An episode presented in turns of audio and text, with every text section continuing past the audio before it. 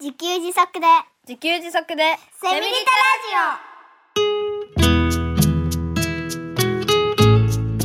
タこの番組はパーマカルチャー研究所の三つくりゆうきが自給自足で幸せなセミリタイヤ生活を送る知恵をお届けします。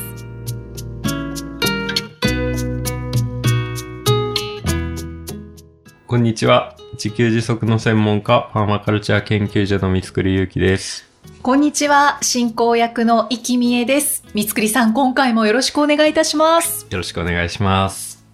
さて、今回は12月25日、クリスマスの配信ですけれども、はい。三つくり家ではクリスマスの飾りなども自給されるんでしょうか？はい。あすごいはっきりしたはいでした。の、そうですね。えっ、と、まあ、主に子供たちとか、妻がやってますかね。ああ、ああ、まあ僕はね、あんまりね、こう行事にあんまりね、ちょっと家族に申し訳ないなと思いつつ、あんまり行事に興味がなかったり する。季節のイベントごとには。ね、あんまりね、やらないですよね。やってほしいですよね、家族としてはね。うんまあまあ、まあ、うん人によるかもしれないですけど、はい。ね、で、まあ僕がこういう、あの、性格なので、もう、最初のうちはね、なんかやってやってとかいろいろ言われたんですけど、だんだん諦めてきて、あの、自分たちでいろいろね、やるようになって、はい。はい。で、まあ、娘がね、よく、あの、クリスマスの飾りとかをつけるんですけど、あのね、なんかね、天井にこう紐を、こう、渡して、うんうん、で、そこにね、折り紙で、クリスマスの飾りを折る。で、それをいくつもつけるみたいなことをやったり、ああ、かわいい。自給してます。まさしく まさしく時給ですね。あとね、なんかね、ケーキも自給してますね。あの、子供たちが。おーすごいすごい。ケーキ作りをしてるんですね。うんで、僕はなんかね、この感じなので、うんもう子供たちは自分たちでやるようになってきて、いろいろ、あの、もうケーキ二人でね、息子と娘で作ろうって、いつもやってるので、うんあの、僕はね、買い物担当ですね。材料これ買ってきてって言われたもの、僕はね、あの、言われればやるんですよね。でもなんか、何していいかわかんないの。で、だから、あの、もう子供たちには、あの、買うものあったらちゃんと買ってくるから、全然お金も出すから、あの、はい。ただ何してほしいかは、はっきり言ってくれ、みたいな感じで、僕は買い物担当として、えあ、だけど買い物係としては参加してるんですね。はいはいはいそうですね、はい具体的な指示がないとちょっと僕動けない。そういう行事に関しては。そうなんですそうね。なんです。あ、だけどクリスマスの飾りなども自給されているということで、さすがでございます。で、あの、特にそうそうそう、ケーキなんですけど、はいあの、まあ、娘が微妙にね、まあ、弱い感じですけど、小麦粉が若干アレルギーなので、あの、うちでよく米粉を使ってるんですよね。はい。うん、で、なんか、まあ、みんな家族、米粉を使っていろんなものを作るのが得意なので、うんうん米粉スポンジみたいなのを作って、クリスマスケーキ自給してたなと。うん、のすごいなと思って。どんな味なんだろう？米粉の味ですか？まあ普通のケーキみたいな。まあやっぱりね、あの小麦粉の方がスポンジは柔らかくてふわっとしますけど、あー、うん、まあ米粉はちょっと硬くあは感じますけど。そうなんですね。うんうん。まあでも、美味しいというか、うんうん、僕は食べる担当なので。そっか、食べるは食べるんですね。食べるは食べる。いや、やっぱりね、揃ってね、ああの、うん、参加はしようかあ、参加してるじゃないですか。そうもうそこさえも興味ないのかなあってさすがにね、あの、みんな用意してくれるので、あ、そんな、あの、ただ、ただ参加するだけなら参加させていただきます。そうですか。ね、皆さんはいかがでしょうかね。ねクリスマスの飾り自給するのも楽しいですよね、きっとね。ね。はいはい。はい。三つくりさんはね、作らないということですけど。はい あ、ただね、自給自足の仲間で、あの、なんだっけな、枝をね、えっ、と、ちょっとしなる枝を、しなる細い柳みたいな枝をはい。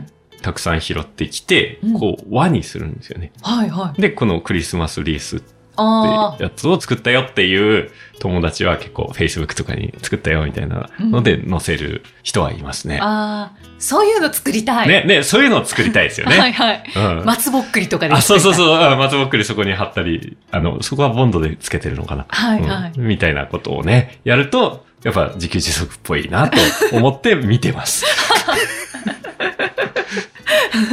そうですか。はい。すいません。大丈夫です。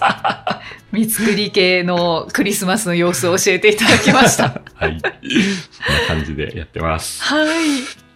ではですね、今回はリスナーの皆さんからのメッセージをたくさんご紹介させていただきます。えートップバッターは、はいタツさん、50代女性の方からのメッセージをご紹介します。はい。第37回種まきシーズン開始の回を聞きました。脳に目覚めて勇気が勇気に挑戦なんですね。今期は、サイさんと共に化成肥料なしで家庭菜園に力を入れていくとのことで応援しています。お手伝いに行っている家族3人の有機農家さんの育苗に使う1.5トンの土はすごい量。用土の値段が60%アップにはびっくりです。3人で手伝いの人が週に1回2人だとすると3月半ばからはもう超絶忙しいはずです。失敗を恐れてやらないのが一番失敗って本当にそう。野菜作りも他のことと同じで正しさや完璧を求めず失敗を恐れずとりあえずやってみないと結果も何も出ませんのでまずは種まきと育苗です。今までにどれだけ失敗しているか数えきれません。そして私の場合は、あとは野菜と自然にお任せです。新聞紙のポットはうまくできましたか？その後の結果も知りたいです。トイレットペーパーの新利用はどうですかね？いきさんも家庭菜園を一緒に楽しみましょう。というメッセージです。はい。これ、あれですね。た あの、クリスマスですけど、種まきシーズンが始まりました。けど、春の、だいぶね、あの、メッセージたくさんいただいてるので、そうなんです。はい。ちょっと、タイムラグがありますが、はい。まあ、結果で、だから今年はもう終わったんですけど、その、菜園シーズンはうんうん、終わったんですけど、そうですね。まあ、うまくいきました。お。はい。勇気が勇気に挑戦、結構うまくいったんですけど、はい。あの、有機栽培はうまくいったんですけど、あのね、9月10日ぐらいになってね、鹿が、まあ、秋、秋って鹿のシーズンなんですよね。うんシーズン、シーズンなのかな。要はね、ネットを越えて鹿が侵入してくるんですよね。でね、大体ほぼ9月10日以降全滅しました。全部食べられちゃったんですか？まあ、ほぼ、そうですね。ほぼ全滅しましたね。いやーネットをかけてても。うん。ネットね、あの、僕の身長ぐらい1.7メーターで8メーターぐらいあるんですけど、はい。まあ全体的にはいいんですけど、ところどころね、なんかずり落ちたり、ちょっとまあ低くなっちゃってるところがあったりして、まあ入りますよねって感じですね。うんまあだから来年はちょっともうちょっと高くしようって思いましたね。ああ、全滅っていうのはすごいですね。うんまあでも無農薬、無化学肥料の有機栽培っていうのはいい感じでできたというのと、はい。あと、あの、ご質問ありましたけど、新聞紙のポットはうまくできましたかといううん、ことで、うんまあまあね、これもできたんですけど、同時にね、これ、あんまり意味ないことに気づきました。ああ、そうなんですうんか。あの、なんで新聞紙のポットを作ったかというと、そのまんま苗を作って、それをそのままこう、ポットごと土に埋める、まあ定食するっていうことをやりたくてやったんですけど、なんでそれやろうと思ったかっていうと、その、ポットからその苗を出すのってすごい難しいようなイメージがあったんですよね。うんうんうんだから、その、ポットから苗を外して、えー土に埋めるってやるときに、ポットから外したらもうなんか、ぐしゃっと全部崩れちゃうんじゃないかなって思ってたから、その、そのまんま植えられる新聞紙ポットを作ったんですよね。はい、はい。で、なんですけど、同時に、あの、プラスチックの普通のポットで外して、あの、ポットから出して定食するっていうことをやったら、全然何の問題もなくできたんで、あこれ新聞紙ポット全然作る意味がないんじゃないかなって いうことに気づきましたね。え、じゃあ、新聞紙ポットはもう取り入れてない。あ、もう作らない。来年は作らなくていいやって思ってます。でもそのまんま定食したのはあるんですか？あ、しました、しました。で、まあ、それはそのままうまく育つんですけど、うんまはいはい。あ、そもそも、あの、それをやる必要がないことに気づきましたんで。まあ、やってみたいなっていう方はやってみてもいいかもしれないあそうでね。ですすね。ええうんうん。はい。ありがとうございます。では、続いて、はいブヒブヒさん、40は代女性の方からのメッセージです。初めての方です。そうですね。はいはじめまして。えー昨日7月18日から三つくりさんのメルマガを受け取っているブヒブヒと申します。遊母同学は憧れるけど、今の暮らしをやめるわけにはいかないし、ハードルが高いと感じていました。三つくりさんのメルマガで何か少しでも遊母同学に近づけるのではないかと思ったので登録。今日のメルマガでは今の暮らしから少し意識すればできるヒントを教えてもらい、ちょっとずつやっていこうと思っています。明日のメルマガも楽しみです。はい。はいあ。りがとうございます。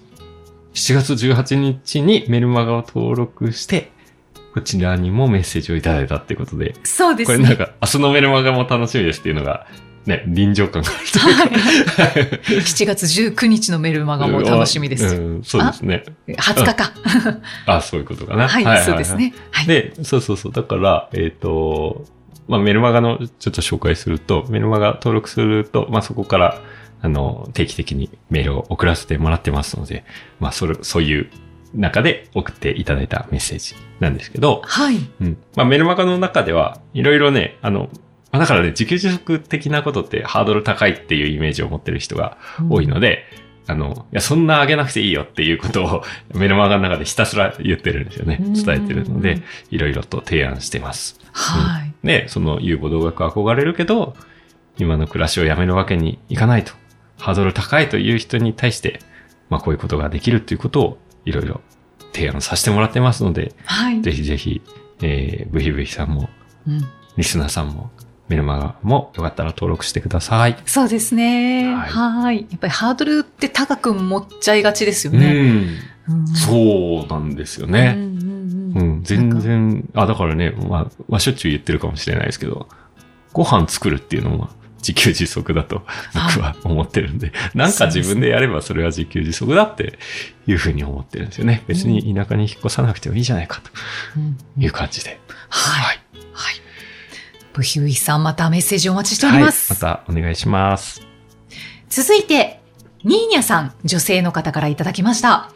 この方も初めましてな気がするんですけれども、この方も多分初めましてだと思います。そうですありがとうございます。ありがとうございます。ラジオ50回も話してくださりありがとうございます。毎回とてもいいです。すぐ近くでお二人のおしゃべりを聞いているみたいです。気取りがなくて優しい語り口にほっとします。私もやってみたいという気持ちになり、下手くそだけど気づかせていただいたこと、いろいろと行動しています。これからもよろしくお願いします。というメッセージです。はい。気づいて行動するようになりましたっておっしゃってますよね。そうですこね。れはもうなんかめっちゃ嬉しいなと。うんうんうん。ね。はい。うん。なんか、行動したら変化が起こるっていうことをね、もう気づいているというか、ん。そうそう、なんかね、あの、うーん、まあなんか行動したらいろいろあるじゃないですか。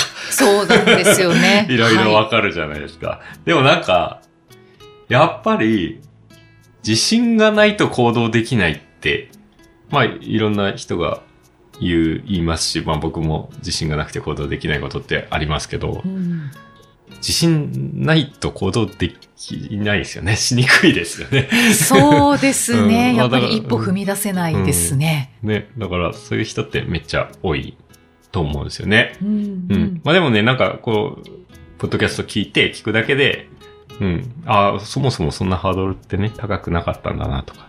うん。まあじゃあ自信はないけど、まあこれぐらいのハードルだったら飛んでみようとかね。うんもしくはなんか話聞いてたら面白そうだから自分もやってみたくなってきました。みたいな人もいてくださって。それって最高ですよね。うんそうそうそうそう。だからなんかね、そういう感想をいただけるともうなんか、ね、やってる側としてはもう、発信者冥利に尽きるというか、これ日本語合ってますか？合ってます。合ってます。プロのね、イキさんにちょっと、アナウンサー、日本語合ってるかどうかを確認して。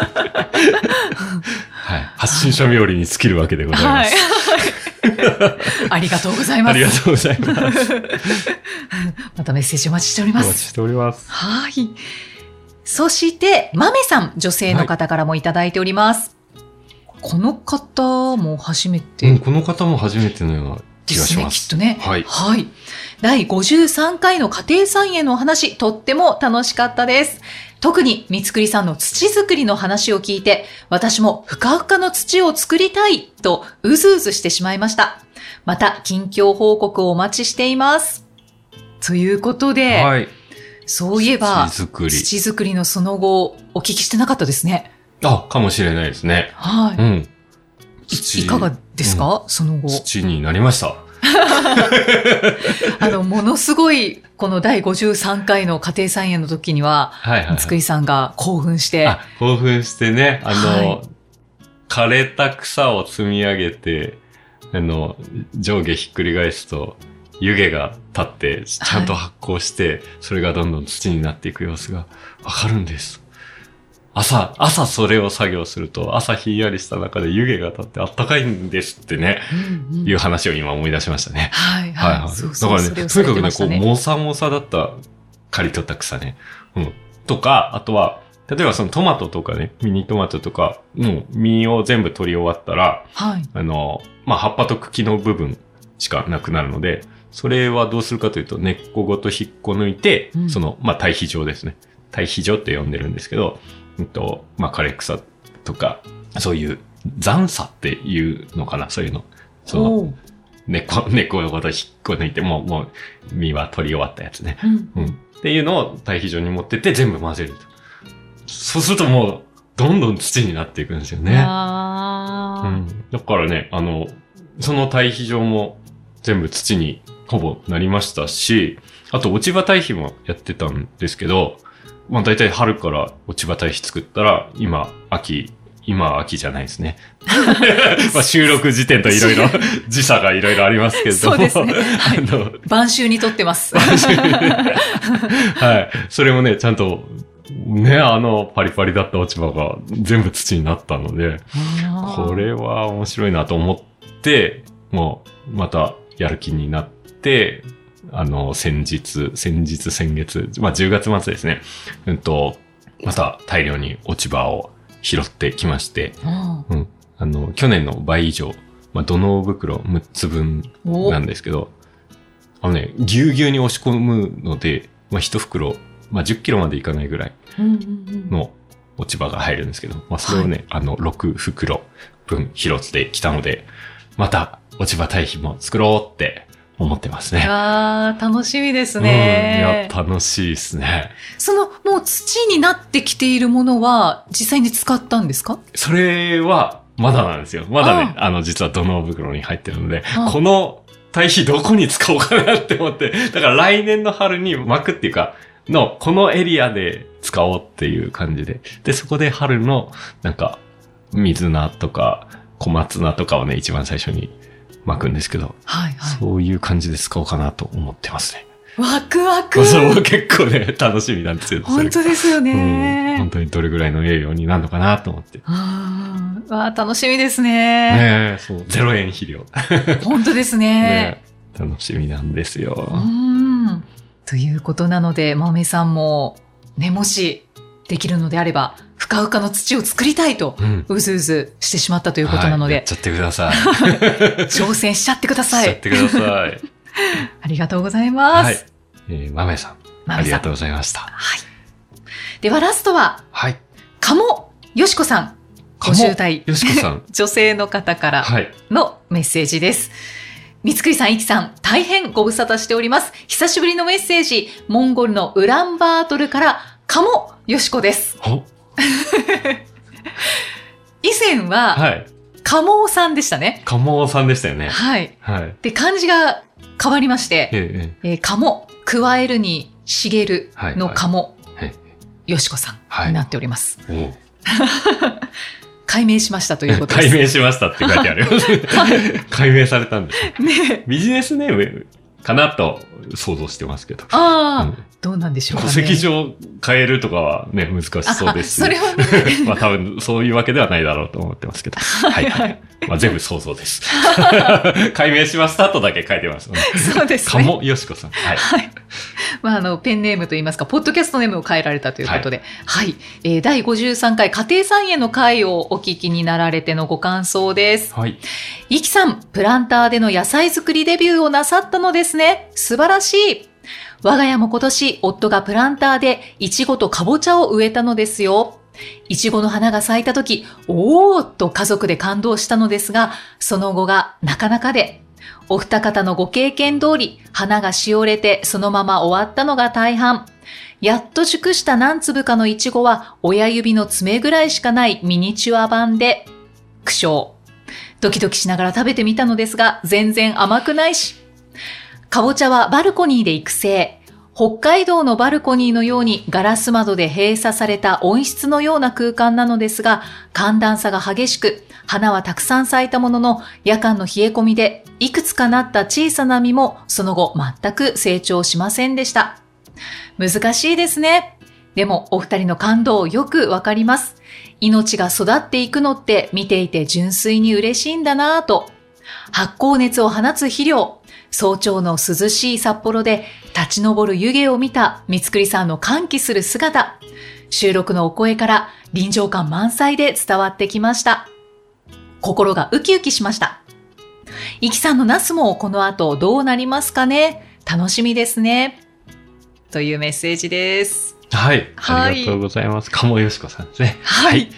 うんモンゴルって、やっぱり北海道よりもさらに夏が短いはずで。うんうんうん。で冬もね、なんか氷点下30度くらいに なるらしい。そんなに？あしかも、確かに。うん、うん。ね、あの、えっとね、11月末とか12月とかの時点ですでにそれぐらいになるらしいって聞いた。へえ。かなり寒いですね。かなり寒いですよね。だから、これ育てるの難しいんじゃないかなと思って、うんでもね、なんか何粒かイチゴできましたって、これすごいんじゃないかなと思って。あの、すごい成果っていう。うん。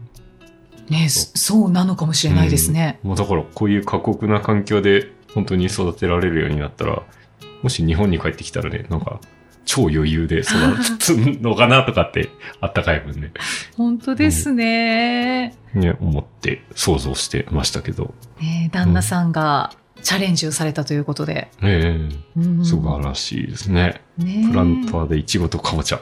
はい。はどっちも私も育ててみたいあものですね。そうなんですね。はい。イキさんのナスも、この、この後どうなりますかね？楽しみですねって。はい。これは、夏ぐらいの収録に対してかな。すね。はい、はい。はい。ということで、まあ、12月クリスマスなので、イキさんのナスもオクラも終わったかなと思いますけど、はい。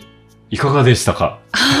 イキさんの家庭菜園はね。。その後お話ししてなかったですね。うんうん、そうですよね。はい。はい。ナスはですね、はい。今、あの、収録時点では晩秋でございます。はい11月末にはい収録をしていて、この時点では、えー、ナスは一つも取れませんでした。お、そうなんですね。はい。で、ちょっと、初めての家庭菜園なので、うんうんナスとオクラのこの育った苗をうん、この冬の間どうすればいいのかがちょっとわからなくって、今、はいまだそのままなんですけど、はい、はい。ナスは、えっと、ちょっと一週間前ぐらいにうん、またお花が一つ咲いていて、はい、はい。えーってびっくりしたんですけど、うんまあきっと多分実はならないと思います。そうなんだ。はい。なので、ナスはそんな状態で、はいはいで、オクラは一週間前ぐらいに、おえー、2本取れました。え、あ、すごい。一週間前に。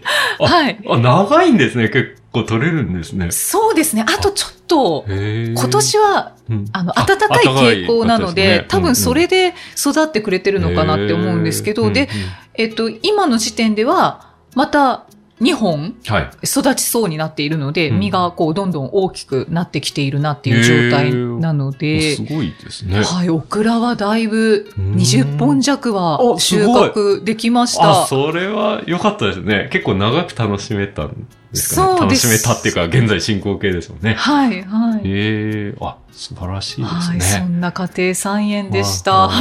多分ね、今年の楽しみがあって、きっと来年もやるんじゃないかな。あ絶対やります。ただ、ね、今この場で相談するのもあれなんですけど、あの、三つさん、そのナスとオクラの苗、その育ったものは、はいはいさっきトマトのあの実を取ったその幹はいはいのところはもう根から取っちゃったっておっしゃってましたけあ根からど、取って、あの、畑、堆肥場に、うんに移したっておっしゃってましたよね。私ももう根から取っちゃってもこう処分というかした方がいいのか、それともそのままでも大丈夫なのか、はいそのまま枯れていくんですかね。枯れちゃうんですかうね。ん捨て場に困りますよね。いやというか都会の場合。はいはい。あ、まあ、それもそうなんだとは思うんですけど、うんあの、根から取るのが、あの、できない。あ、できない。取らなくていいんじゃないですかね。自然にしおれていくのを。その方がいいですか待ね。つのかな。はい。自らこう、命をありがとうって言ってなんか取っちゃうのができないと思って。あ、はいはい。いや、取らなくていいんじゃないですかね。ただまあ冬の間、何か葉物の種とか巻けばいいのかしらとか。あ、はいはいはいはい。あの、ちょっと関東でどれぐらいになるのかって、冬はもう僕ら雪で閉ざされるだけなのあで、そうですようんね。うん冬に植えるっていう発想はないんですけど、うんまあ全部や、思いついたこと全部やってみたらいいだろうなっていうのは思いますね。確かにそうですね。はいはいじゃあやってみようかな。もし、あの、アドバイスあれば、リスナーの皆さんもあリ、スナーさんお願いします。はい、あの、アアドバイスいただけると嬉しいです。はい。はい。という状態でございました。はいはい。鴨さん、ありがとうごあざいます。りがとうございます。さあ、今回が2023年最後の配信となりますので、三つくりさん2023年、はい。ちょっと振り返っていただけますか？はい、はい。えっと、そうですね。まあ、特にポッドキャストっていうことで振り返ると、まあ、ゲストの方にたくさん出演いただきまして、ゲストの皆さんありがとうございましたと。そうでしたうんねなん。かね、やっぱり配信数見てもゲスト界人気っぽい感じがするので。確かにあ。じゃあなるべくね、ゲストの方にいっぱい出ていただけるようにと思って、まあ最初3人でね、あの、リアルの場で3人で顔を合わせて、イキさんとゲストと、で3人でやってたのが、もっと他にも出てほしい人いたので、僕が出張して、はいあの、ゲストの現場に行って、イキさんとはリモートで収録みたいなこともできることが分かったので、うんうんまあ今後もそういう感じで幅を広げていきたいなと思います。なので、来年も三つくりさんは全国各地を回られるということです。一年間ありがとうござありがとういました。ございました。さあ、来年もこの番組ではメッセージやご感想、ご質問をお待ちしております。エピソードの概要欄に記載のパーマカルチャー研究所ホームページのお問い合わせフォームからお気軽にお寄せください。また、ポッドキャストレビューの書き込みも大歓迎でお待ちしております。では、改めて、はい三つくりさん、今年1年、ありがとうございました。はい、ありがとうございました。皆さん、来年もどうぞよろしくお願いいたします。せーのの、良いお年を